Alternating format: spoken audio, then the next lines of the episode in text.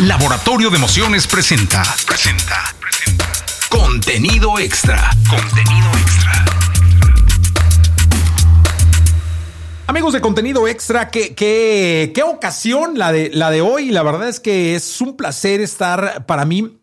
Yo me considero alguien que ha eh, transitado por el devenir de la radio contemporánea y nada es para mí más sinónimo de, felicidad, de alegría, que tener ante, ante mí, ante estos micrófonos, ante estos, estas cámaras en, en contenido extra, a uno de los íconos más importantes que ha tenido la misma en los últimos años, que con muchísimo trabajo, mucho esfuerzo, mucho compromiso, hoy tiene un lugar bien importante en nuestra radio. Mariano Osorio, ¿cómo estás? Gracias, Jesse. Estoy muy bien, muy contento de verte, de saludarte. Siempre me, da mucho gusto poder platicar contigo en cualquier contexto y gracias por esa amable presentación. Creo que eh, de alguna manera eh, venimos de un mismo lugar, tú y yo, que está marcado por eh, la pasión, por el entendimiento, por el deseo de, de ir más allá con lo que hacemos en la radio tomando en cuenta siempre que lo más importante es el, es el auditorio. Hoy, hoy tú y yo podemos entender mucho más aquella frase que oíamos cuando éramos niños. Estamos aquí gracias a usted, eh, esto lo debemos gracias a todos ustedes, eh, etcétera, etcétera. Entonces, esa es una premisa que no hay que perder de vista jamás, pero aquí estoy a tus órdenes y gracias por invitarme. ¿Cómo empieza la historia de Mariano Osorio? Mi historia en la radio eh, tiene dos comienzos. El primero es que al ser muy pequeño yo descubrí que me quería dedicar a esto.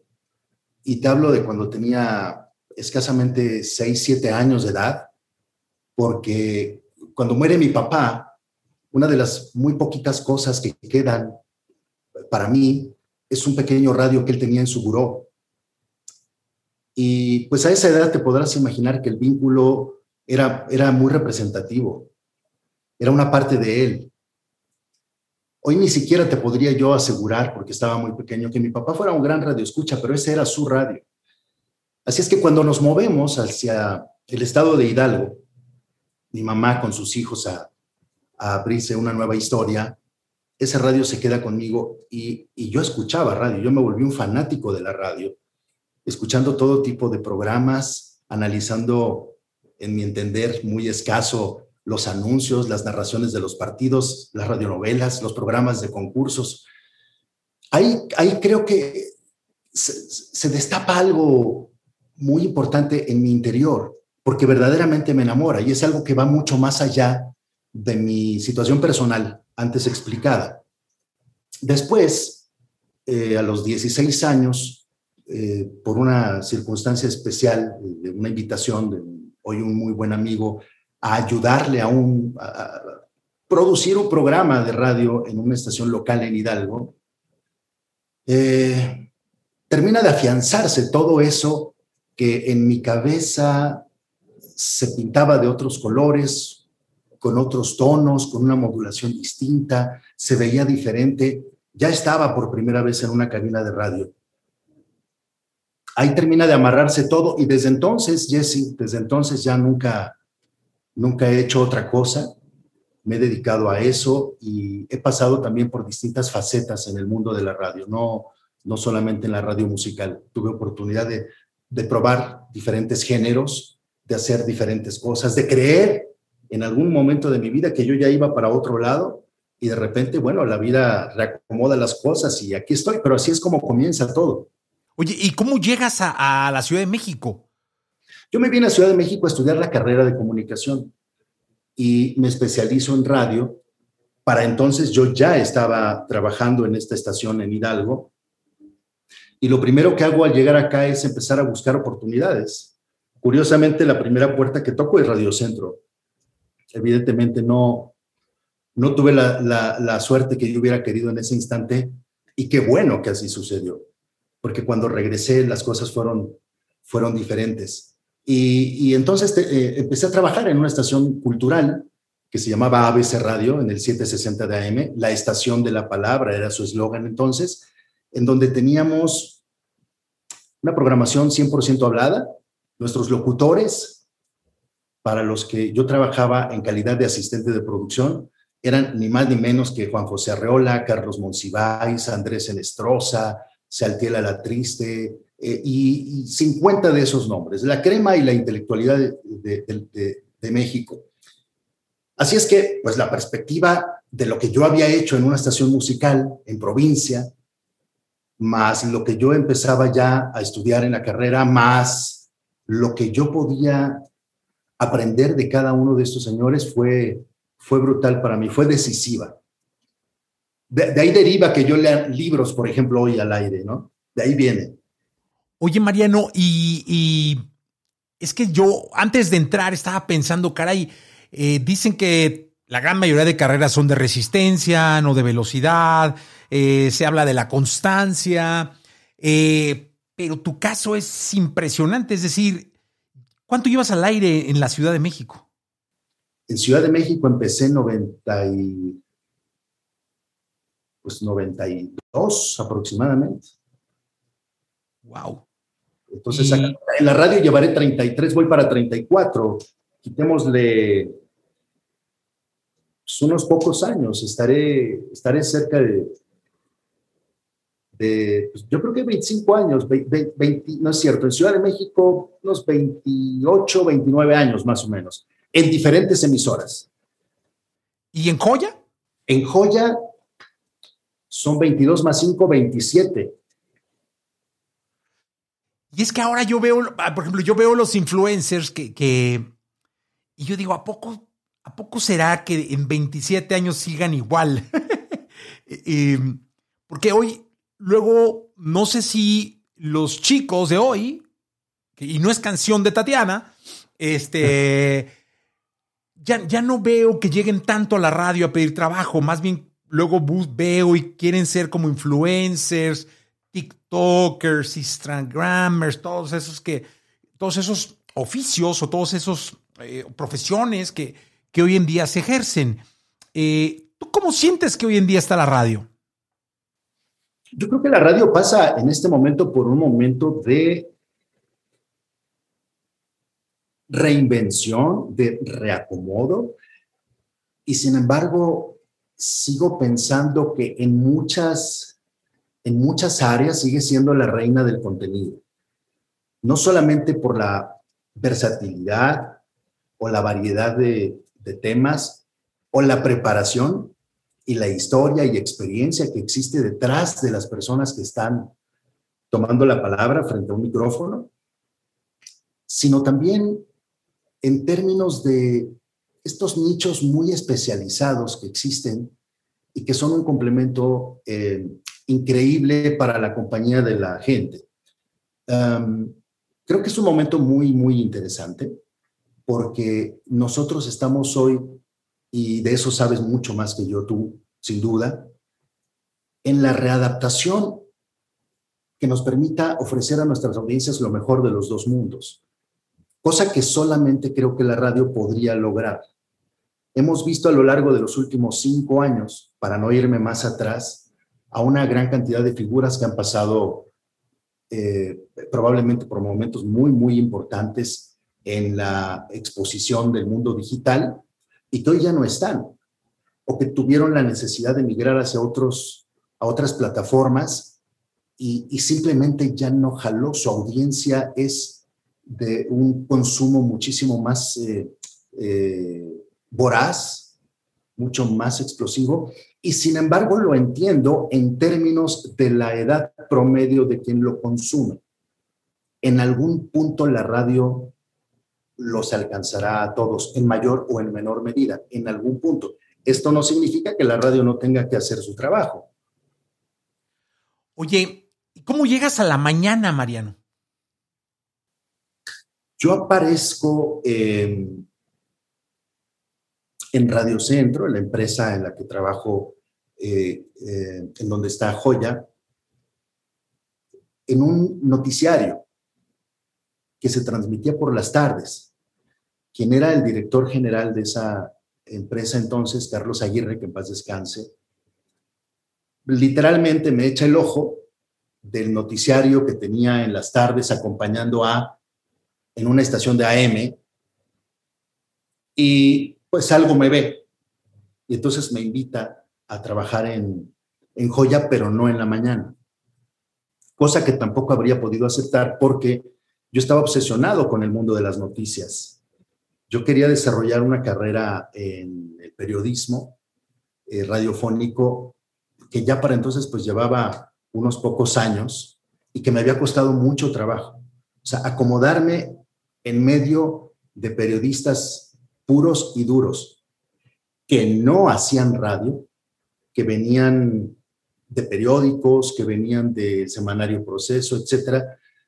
Fue un proceso muy complejo que, que me requirió una exigencia doble o triple porque yo era en ese contexto, y lo digo eh, no, no, no como un halago, solo el de la voz bonita, digamos, por decirlo de alguna forma. Entonces, todas estas bases de, periodismo que me obligaron, evidentemente, a estudiar periodismo, em, a trabajar en una mesa de redacción, a ser reportero, a hacer muchas cosas antes de poder llegar a ser co-conductor de radio. Em, es lo que eh, pasa en mi vida cuando yo llego a Radio Centro y cuando ya estoy allí, sucede esto que comenté antes, entonces me invitan a trabajar a Joya y empiezo a grabar unos bloquecitos por deporte eh, que me tomaban pues 30 o 40 minutos y yo me echaba un turno de, ya sabes, de seis horas. Y, y pasa algo muy curioso, pasa algo muy, muy curioso resulta que esos horarios empiezan a tener un registro impresionante, o sea, te empiezan a tener una reacción bárbara en términos de ratings y de audiencia y, de, y, al poquito tiempo en comercialización. Y entonces de ahí es de donde viene la invitación, cosa que costó mucho trabajo para que yo aceptara, porque me implicaba borrar todo eso para lo que yo venía luchando muchísimo y entonces reiniciar. Y fue cuando eh, a la par que sucedieron este, varias cosas muy curiosas, eh, pues pongo algunas condiciones y entonces yo les digo, a ver, yo vengo de un mundo de la radio al que yo ya no quiero regresar, o sea, para mí ya es un, punto revisado presentar a Luis Miguel o a Cristian y dar la hora y la temperatura, eso no es algo que, que para mí sea importante. Y entonces empiezo a crear este formato, primero en un programa que se llamaba Mariano en las Mañanas, que duró cinco años al aire en Joya y se transmite de lunes a viernes y luego se transforma ya en lo que hoy tengo, que es un programa de siete horas de lunes a domingo. Fue como el laboratorio de pruebas de lo que hoy existe. ¿Y cómo fue esa primera mañana? Esa primera mañana pues fue fatal, fatal porque yo llego a una estación que era 100% musical. Y entonces imagínate que tú eres el director de esa emisora y de un día para otro te avisan que entro yo y resulta que hablo mucho. No importaba si lo que decía era interesante, era bueno y era válido o no, solamente yo hablaba mucho. Entonces fue, fue todo un tema, no de una sola mañana, sino de varias mañanas. Y aparte, yo siempre he sido un convencido que la mejor radio se hace en la mañana porque la gente está ávida de que la despiertes con algo interesante, con comunicación pura. Yo amo las mañanas, soy muy matutino. Y la verdad es que los programas de la mañana creo que hay que estructurarlos diferente, ¿no? Hay que armarlos para que la gente de pronto se conecte. ¿Cómo es que fuiste armando lo que hoy es este clásico que haces en las mañanas mexicanas de la radio? Como te comenté hace un instante, eh, querido Jesse, yo venía de un mundo distinto. Mi visión de lo que significaba estar en un programa en la mañana o estar en una FM o estar en una estación musical con el peso, con la historia, como, como lo era y lo sigue siendo joya hoy, no era un referente para mí interiormente. ¿Cómo lo hice? Traté de buscar lo que no había. Eso fue lo que hice. Yo no sé si eso me funcionaría hoy. Eh, pero simplemente busqué lo que no había. Y entonces creé conceptos como el de Caminito de la Escuela o el Colorín Colorado, o puse cuentos para niños, o salí con eh, mi concepto de reflexiones, que, eh, que, tiene, que tiene un significado especial, porque cuando yo arranco en Joya, 94-95, vivíamos en el país una situación tremenda. O sea, el alzamiento zapatista, eh, el asesinato de Colosio, el asesinato de Ruiz Macié, las elecciones, el error de diciembre, cuando la gente pierde sus casas, sus coches, sus trabajos, en medio de una crisis terrible. Y entonces busco esas oportunidades y meto la narración de los libros y empiezo a hacer cosas que son un poco más elaboradas, digamos, que lo que representaba eh, hacer un noticiario como el que yo hacía que tenía una estructura de una mesa de redacción y reporteros y corresponsales y todo esto. Aquí me la he hecho yo solo con el operador. Eh, así es que en realidad el programa se hacía por las tardes. Lo hacía por las tardes, con pluma y papel, con marcatextos. Eh, y así es como lo fui creando. Y de repente, bueno, pues eso, eso cae bien. Quiero entenderlo así, eh, por el contexto también en el que estábamos pasando, que no está muy lejano de lo que hoy vivimos, pero, pero el público necesitaba una voz eh, como la mía en ese momento o como la tuya en este instante, que tienes toda esta variedad de invitados, que tienes música, que tienes contenidos exclusivos para tu público y que tienes una visión positiva de la vida en función del, del trabajo y de la disciplina y de que hay que levantarse muy temprano para poder estar ahí a las 6 de la mañana. Porque siempre he pensado, y alguna vez te lo vi en una entrevista, eh, y lo abro para cualquier profesión, o sea, la gente que nos está escuchando de cualquier profesión, sea, seas lo que seas. Eh, si tú dices, oh, pues es que chambeo de lunes a viernes y ay, me siento muy cansado. Mariano Osorio trabaja de lunes a domingo. Un programa de siete horas que por más que pueda uno pensar que pueda haber complementos pregrabados o preproducidos, caray, son 49 horas a la semana. Sí. Es impresionante la cantidad de cosas que hay que generar. Porque, a ver, si tú eres youtuber y grabas un video a la semana de una hora. Perfecto. ¿Cuánto tienes que trabajar para sacarlo? Aquí hablamos de 49 horas a la semana de contenido. Sí, sí, sí, sí. Eh, sin embargo, esto también va de la mano, como bien lo mencionaste, de que independientemente del área en la que tú trabajes, eh, hay una dosis muy, muy, muy alta de, de, pasión, también de momentos disruptivos, desde luego en esa, en esa carrera de rebeliones este, que, suceden en tu cabeza, de boicoteos externos, pero que si a ti te gusta realmente lo que haces, eh, muchas de las cosas, no todas, pero muchas vienen por añadidura. Pero el otro día justamente les decía a mis hijos, eh, conocimos a una persona que, que corta el pelo y que tiene dos características que, que, para mi gusto son fundamentales. La primera es que es muy buena en lo que hace. Es, es muy buena, es una persona reconocida y le va muy bien.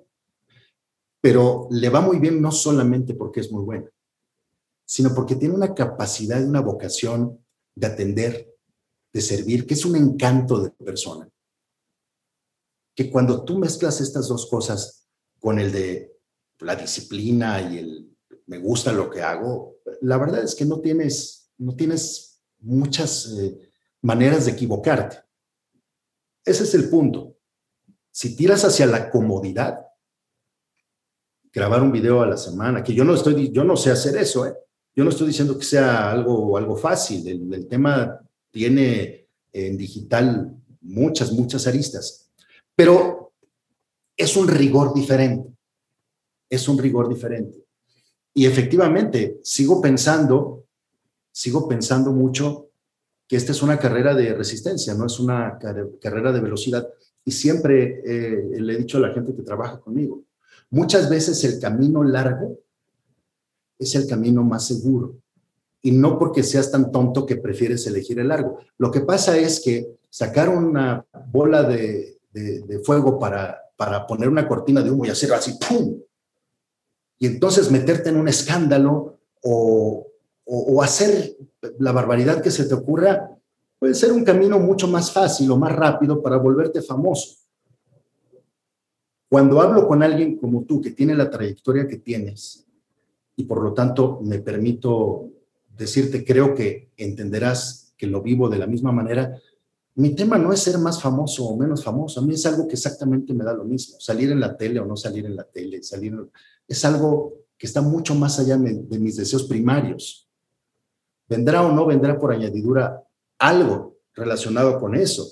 Es inherente porque somos personajes públicos, pero esa no es una misión en la vida. Para mí ya pasó la edad de muchas cosas en, esos, en ese sentido.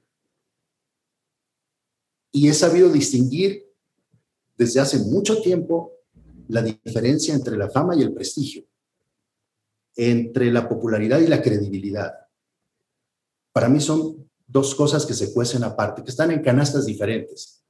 Por lo tanto, sí, soy el único que se toma la molestia de hacer todo un trabajo atrás para leerle libros a la gente, que pasa por derechos editoriales, que pasa por los permisos de los autores, que pasa por la edición de los textos, que pasa, etcétera.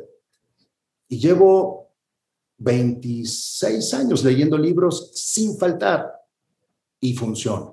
Y es una sección que además fomenta la lectura entre la gente y eso para mí está bien. Para mí está bien. Por poner un ejemplo. Oye, Mariano, y hablábamos de referentes, ¿no? Eh, ¿quién, ¿Quién es tu ídolo hoy en día?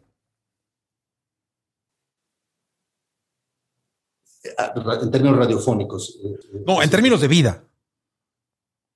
¿Quién es mi ídolo? Mira, mm, una, persona así a bote pronto te, lo diría, em, como tal no existe, hay gente a la que admiro muchísimo. O sea, a mí me gusta mucho Joaquín Sabina. Me encanta su historia, me encantan muchísimas de sus canciones y, es un tipo que alcanza el éxito ya a los treinta y tantos años, como 38 años. Eh, que tiene sus altas y, sus bajas. Eh, me fascina cómo juega Messi, ¿no? me encanta, me parece que el tipo es, es un hombre eh, fuera de serie, que es natural, que más allá de su personalidad me gusta mucho cómo juega fútbol. Y así te puedo nombrar a mucha gente, pero sin duda, independientemente de la profesión, Jesse, que las personas ejerzan, y este fue motivo de plática también con mis hijos hace un par de días. ¿Sabes a quién admiro mucho? Mucho, mucho, mucho, mucho. A la gente que se toma en serio. A la gente que toma en serio su trabajo. Ese mesero extraordinario que, te atiende, que, que de verdad está pendiente de todos los detalles, que cuando llegas desde que se puede acordar de tu nombre o, no, no es que sea una condición, pero, pero que se acuerda la última vez que fuiste y que pediste una bebida de cierta manera y entonces él te dice, quiere tal, es algo que me parece, increíble, o la chica que te conté, ¿no? Que puede llegar y te corta el pelo, o un médico, o un autor, o un futbolista, la gente que se toma en serio, que, que en serio en el buen sentido de la palabra, ¿eh? no que se la cree, ni que eh, ni que no tiene vida porque se volvió un robot de eso, no.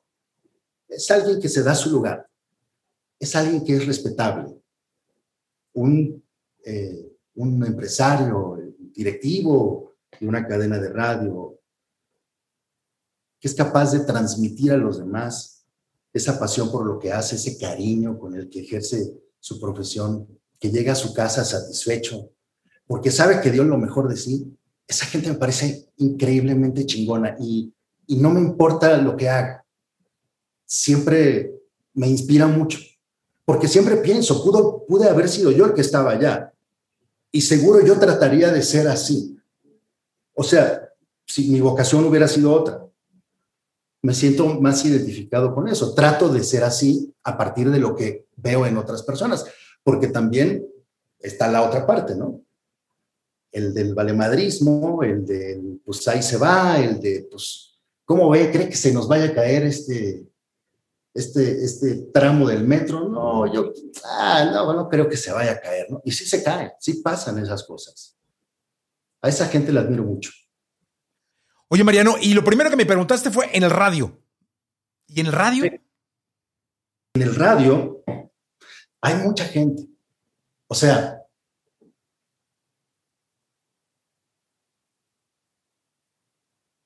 mira, Jesse, si tú o yo o cualquiera de nuestros contemporáneos, el que sea,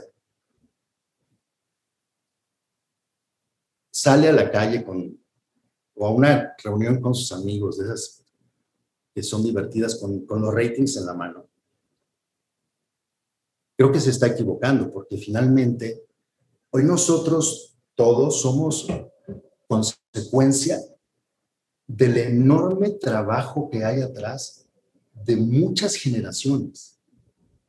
Nosotros estamos en un momento diferente y nos toca aportar esto, eh, este trabajo y, y, y este conocimiento que tenemos, primero a nuestro público, tratar de retarnos a nosotros mismos día a día y después no olvidar que le vamos a dejar este lugar a alguien y que ojalá la radio se siga dignificando con el paso del tiempo, porque es, eh, el papel de la radio tiene un lugar importantísimo en, en términos del desarrollo social de un país, amén de la parte del entretenimiento, de la cultura, de la información, de lo que me digas.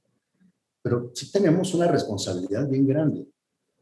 Entonces, pues por supuesto que te puedo mencionar grandes leyendas. O sea, recientemente mencionaría, por ejemplo, a don Héctor Martínez Serrano, que se acaba de ir, lamentablemente, pero puedo mencionar muchísimos nombres. Lo hago en su honor por la gran admiración y, la cercanía que tuve con él. Pero es un, es un, es un hombre que en su estilo, a su manera, eh, tenía un nivel de conexión con la gente que lo fue acompañando. Conforme él se fue haciendo grande, grande, grande, su gente jamás lo abandonó. Al día de hoy, la inmensa mayoría de esa gente sigue conservando el amor y el respeto por ese programa y por ese formato cuando incluso él no, no está aquí. Pero hay, hay muchas, muchas, muchas grandes leyendas. Oye, Mariano, de, es, muy importante lo, que pasa y ha pasado en la radio, eh, en su historia, en torno a la música, porque la radio ha sido la gran bocina, ha sido eh, la gran generadora eh, la gran consolidadora de, estrellas, de, todo, de canciones, de éxitos. Eh, y tú has estado ahí, has estado una buena parte promoviendo artistas, promoviendo canciones, eh, haciendo entrevistas, todo. ¿Cómo está la música hoy en día para Mariano Osorio? Bueno, hay dos, dos respuestas aquí. La primera es que el mercado manda, el público manda y hoy vemos claramente que hay dos géneros que están por encima del resto de los géneros, que son el regional mexicano y que es el reggaetón. Una pesadilla para muchas personas, eh, un gusto culposo para otras y para otros un gran privilegio.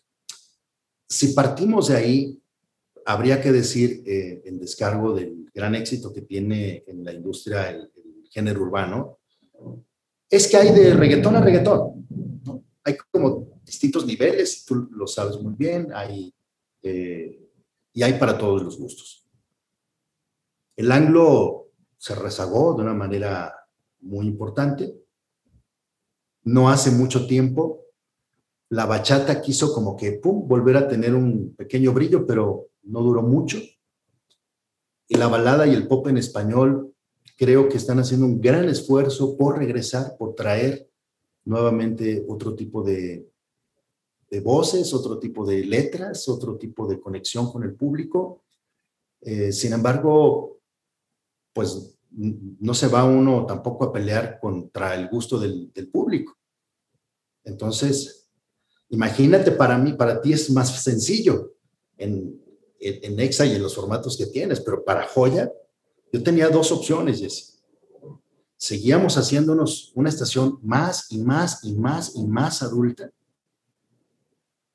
o nos atrevíamos a dar el paso. Y llevo un proceso de cinco años en, donde hemos ido afinando las cosas para poner hoy a joya en una categoría que pueda ser eh, pues más buscada o más gustada por el público y creo que pues ya le estamos dando al clavo, pero si hay momentos en donde ching, metes la mano y dices, no, ya me quemé, ya me pasé, ¿qué estoy haciendo? Este, bájenme el sueldo inmediatamente y luego te regresas tantito y entonces hoy estamos en ese punto, pero, pero pues la música este, pasa por un momento de transformación importante.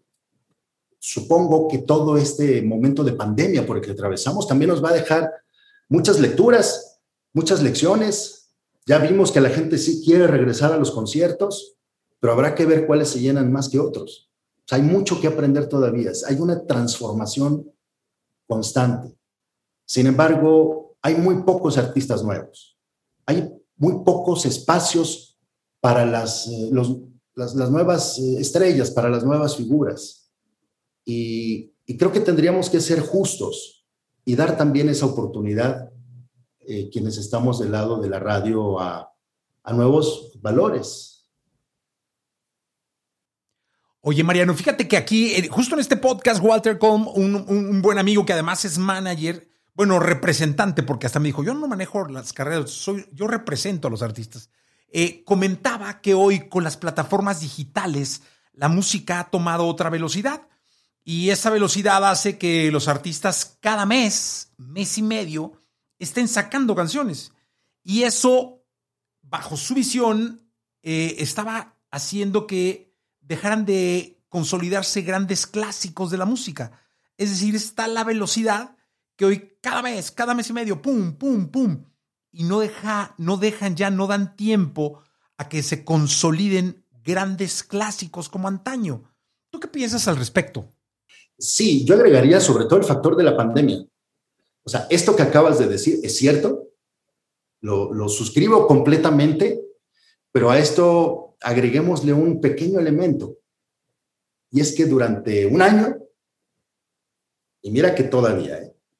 pero dejémoslo en un año, prácticamente en todo el mundo no había fiestas permitidas, no había antros, no había todos estos eh, lugares de segunda oportunidad en donde la canción que habías escuchado en el radio o habías descargado en tu teléfono te daba la posibilidad de vivir la experiencia a otro nivel.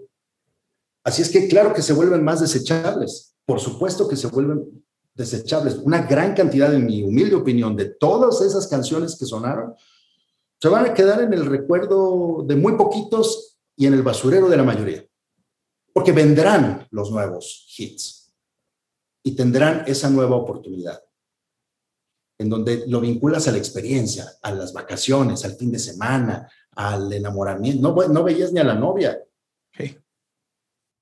¿no? Oye, Mariano, ¿y, si es que las plataformas le compiten a la radio? O sea, si es que, que un Spotify, un Amazon, eh, un Claro Música, un Apple Music, eh, incluso, ¿por qué no YouTube, eh, pueden competir frontalmente contra, contra nosotros que estamos en la radio?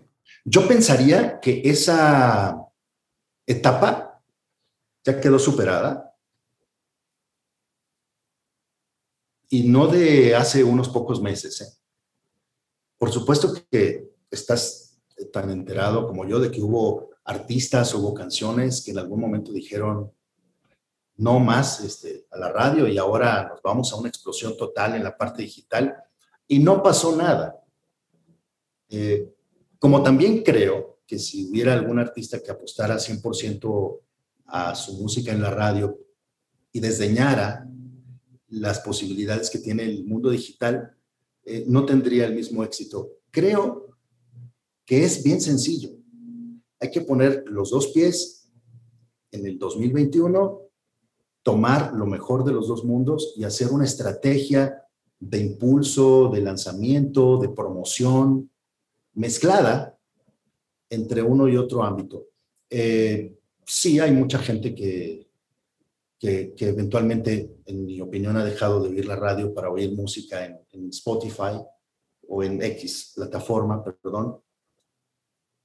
Pero después de un rato de oír y oír y oír y oír y oír y oír y oír música, necesitas algo más. Es cuando la edad te alcanza, cuando tu necesidad de madurez emocional e intelectual te demanda otro tipo de cosas. Eh, porque si bien es cierto, hoy podrías decirme, pues ¿para qué tenemos el reporte vial en estaciones de radio si ya tienes este Waze o lo que me digas, ¿no? Pues sigue teniendo una gran demanda, sigue siendo un complemento importante en el mundo informativo del radio escucha que está en su auto o que va a salir o que necesita algo más al instante. La radio tiene eso, tiene esta inmediatez y tiene esa profundidad, pero sobre todo tiene esa voz que te dice, pasó esto y lo que yo pienso es esto, esto y esto otro. Porque claro que te enteras en unos cuantos caracteres en, en un tweet de algunas cosas, pero también hoy la gente está leyendo cada vez menos, tristemente. Entonces, Creo que al final del día son plataformas distintas. Y así como en su momento decían que el video iba a matar a la radio, este, y no sucedió, también creo que aquí no sucederá. Sí requiere de un enorme rigor y de una eh, reingeniería de cómo hacemos las cosas, pero no es algo que hoy por hoy me quite el sueño. Oye, y los podcasts, ¿escuchas podcasts? Este, es, otro formato, es otro, otra concepción de comunicación de lo que podemos hacer en la radio, pero es un mercado que está creciendo muchísimo. Eh, tú eh, escuchas, o sea, ¿cómo, cómo, visualizas eh, a los podcasts? De la misma manera, lo visualizo como un nicho especializado, de, de, una mayor especialización, que no es, no es para todos, o sea, no, no resulta ser tan, tan amable o tan atractivo para todos. La gran ventaja es que tienes una cantidad enorme de temas, tienes una variedad increíble eh, de voces, que se ha democratizado de una manera espectacular la posibilidad de, que, de, poder decirle algo al mundo. o sea, cualquier persona hoy puede hacer un podcast de cómo regar unas plantitas en el interior de su departamento en Manhattan y, y va a tener gente que que lo va a oír. Em, sin embargo, al menos en los datos que, que, yo conozco y que he estado revisando, eh, la, la, audiencia de la radio no ha decrecido. De hecho, si me apuras un poco, ha crecido. Y sí tenemos que poner atención en los niños y adolescentes. Pero en general, la audiencia de la radio se mantiene bien. Los podcasts son una maravilla. A mí me encanta escucharte en los podcasts este, además porque no tenemos ningún tipo de interrupciones, porque no cualquiera puede, con la salvedad de mi caso, traer a esos personajes ¿no? de la industria con, las que tú, con los que tú platicas, y esa es una riqueza. Em, y la otra maravilla es que lo puedo ir cuando yo quiera, donde yo quiera y a la hora que quiera.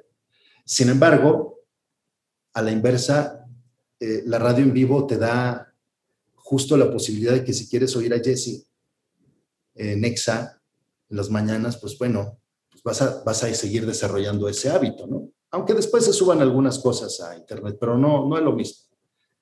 Yo creo que el público siempre valora y aprecia mucho saber que está viviendo un mismo momento con, con el personaje, en vivo. Oye, Mariano, otra parte importantísima de tu carrera. ¿Cuál fue el primer spot comercial que grabaste en tu vida? Em, grabé una,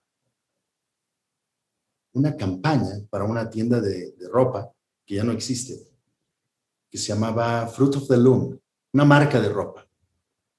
Y luego hice un shampoo muy a la par, casi fue el mismo día, o sea, de nunca había grabado a mi primer llamado fueron eh, para dos cuentas Condition by, by un, acondicionador. Y luego ya de ahí ya. De, hecho, yo de eso vivía. La radio no me dejaba para vivir. Oye, ¿y alguna vez has como cerrado los ojos y dicho, ¿cuántos habré grabado? Eh, no, no, no, no. Pero, o sea, lo que sí se, llegó, llegó un momento, mi golden moment, eh, que para mí fue muy, muy, muy importante, pero eh, llegué a tener sesenta y tantas cuentas vigentes al aire. Una de ellas, solo por mencionar una, era Presidencia de la República, en el sexenio de Ernesto Cedillo. Entonces yo grababa no solo de presidencia, sino todas las secretarías de Estado, eh, los spots de las giras del presidente, eh, bueno, hasta, ¿sabes qué? Los informes de gobierno los mandaban a, estudios de las focus group. Yo grababa los, el informe tal cual. Ya lo llevaban con grupos de, de enfoque para que lo calificaran y vieran. Y luego, a partir de lo que esos grupos decían, esos demográficos, ajustaban el mensaje del presidente y era el, el discurso que leía. O sea, esa era una cuenta a la que, este, la verdad, le, debo mucho. Me fue muy bien, fueron seis años muy buenos. Y así me eché Canal de las Estrellas, Sky, Cablevisión, este, coches, bancos, va, va, va, va, va. ¿Y ahora sigues con ese ritmo? ¿Has bajado? ¿A qué hora grabas? ¿O ya no grabas? Fíjate que publicidad no, no estoy haciendo eh, porque sí me absorbe mucho la radio. O sea, realmente sí me absorbe mucho tiempo. Sí he grabado cosas, por supuesto. Eh, y hoy es más fácil, ojo. Hoy, puedes mandar audios desde tu casa. Te pueden dirigir desde otro país mientras tú estás en tu casa o en el estudio. Y, y nada, pues ya está. La época en la que te hablo era literalmente salir de un estudio y viajar de Polanco a Coyoacán, de Coyoacán regresar a Chapultepec, de Chapultepec regresarte a la Condesa y estar de estudio en estudio, ¿no? Y siendo dirigido por diversas eh, emociones, ¿no? Porque siempre quien te dirige quiere una cosa y yo siempre he dicho que luego termina siendo muy cansado también. Sobre todo cuando tienes que tratar de entender. Está el famoso chiste de, ¿sabes qué? A ver, dámelo más azul. No, no, no, no, no, no, no. A ver, bájale, bájale medio punto. Y ese tipo de cosas que sí, hijo, ok, a ver, ahí, pues ahí le va, Diosito, a ver, ayúdame. Perfecto, así, así. Entonces estás pensando, mira, este era el azul y yo no lo sabía. Pues cuando me lo pidan ya lo voy a dar, ¿no? Ya tengo el tono. Sí.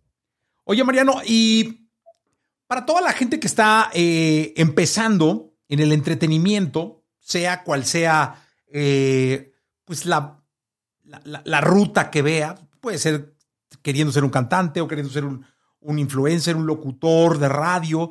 ¿Qué, consejo le darías? Creo que hay, hay cosas que son elementales y que aplican para todos toda la vida. La primera es que verdaderamente, eh, Jesse, sepas para qué eres bueno y que eso para qué eres bueno realmente te guste de tal manera que todos los rigores que hay alrededor te, van a saber eh, menos pesados. La segunda es que empieces lo antes posible.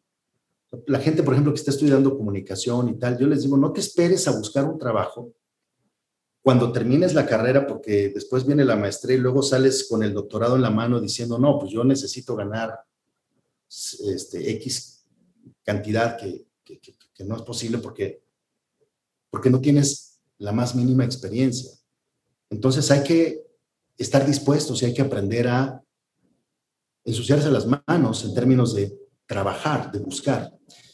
A propósito de buscar, yo insisto, hay que buscar como el delantero que va a disparar a la portería.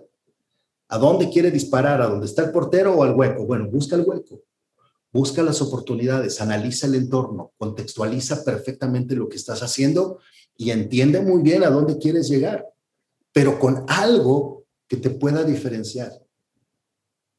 con suerte funciona. Pero si no funciona, vas a aprender mucho. Y ya vas a saber cuál es el tono azul y cuál no era el tono azul. Y que uno tiene que estar dispuesto a hacer sacrificios personales, que a lo mejor cuesta más trabajo cuando estás muy joven, porque quieres estar en la fiesta, porque no te quieres perder las visitas a la novia, porque el fin de semana es lo más sagrado y lo que pasa entre lunes y viernes, pues es una obligación eh, que no te encanta. Y la vida no funciona así. Es, es, al revés. Es como cuando luchas por el amor de una mujer que te parece la mujer de tus sueños. Y bueno, uno hace todo y más para lograr agradarle y para para poder estar con ella, pues un poco aplica lo mismo. Es darle ahorita, darle ahorita, si es que en tu cabeza y en tu mundo cabe la idea de quiero tener una trayectoria larga, quiero tener una trayectoria exitosa, quiero disfrutar de las mieles de mi trabajo, quiero que me vaya bien, quiero ayudar a otros, quiero separarme de la bola. Eh, ese es el camino, no hay de otra. Hay que levantarse temprano, hay que transpirar, hay que eh, pensar qué sigue después de esto. Habrá unas que funcionen más que otras, pero uno regresa siempre a la esencia em, justamente de la creatividad. Dije mucho, pero, pero espero, espero no haber dicho nada. Dije, espero haber sido claro. Oye, y específicamente a los que quieren ser o sea, quieren ser cantantes, a los que quisieran algún día estar en tu programa siendo entrevistados o en Joya y en Exa siendo tocados. Eh, eh, ellos que son tan emocionales, porque luego son chicos que, que, viven de sueños que se desploman muy rápido y luego necesitan de otros o recurren a otras cosas. A esos que hay que recomendarles. Encontrar la esencia, Jesse. justo a ellos. Eh, yo les diría, olvídense de la idea de querer ser o sonar igual a fulano o a perengana. Eso, eso no va, porque entonces te pierde. Es como cuando entras a un centro comercial, a una tienda departamental y te ofrecen un perfume y luego el otro y luego, luego ya no sabes ni cuál te ofrecieron primero y no entiendes y todos se parecen eh, y todos marean.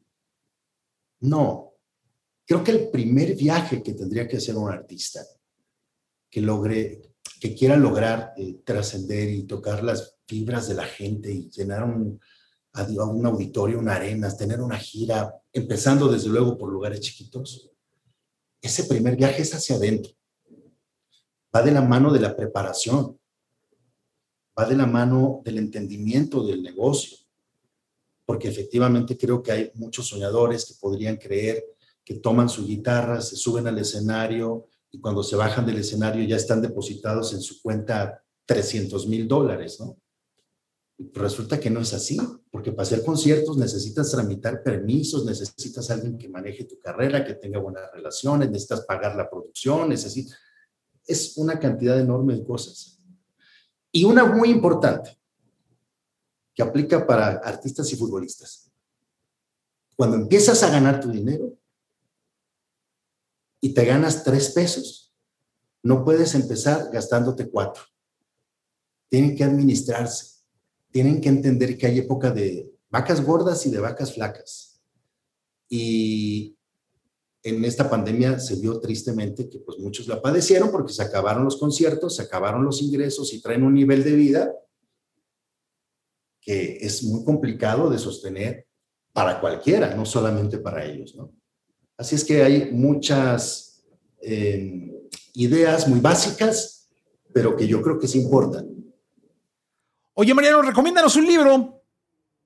Bueno, el más reciente, que es un súper clásico, Los Cuatro Acuerdos de Miguel Ruiz. Es un libro al que yo le traía muchísimas ganas de leer hace mucho tiempo y hasta que finalmente le llegó su momento. Es eh, un libro que precisamente le puede servir a los eh, nuevos artistas porque tiene claramente que ver con la formación personal de cualquier ser humano, cosas muy básicas, de cómo no tomarse cosas de manera personal, de cómo ser pulcros a la hora de hablar, de cómo, em, que es un manualito además muy, realmente es muy breve, es, muy breve, eh, y que proviene de la sabiduría de la cultura tolteca. Pero de verdad, suena como mafufo, pero es un manual este, básico que yo creo que todo mundo debería leer, se lo recomiendo mucho. Mariano, muchas gracias. Jesse, gracias a ti, disfruté mucho platicar contigo, muchas gracias, me gusta mucho la camisa de Woody. Ah, mira, no soy Jesse, pero parezco Woody. Regálame un Yo soy tu amigo fiel y ya te dejo ir. Yo soy tu amigo fiel. Oye, Mariano, muchas gracias. Te admiro, te quiero y te respeto. Va de regreso lo mismo al cubo, querido Jesse. Cuídate, un abrazo y gracias a todos. Mariano Osorio en contenido extra. Muchas gracias, Mariano. Gracias, chao. Salud. Laboratorio de Emociones presentó. Presentó. Contenido extra. Contenido extra.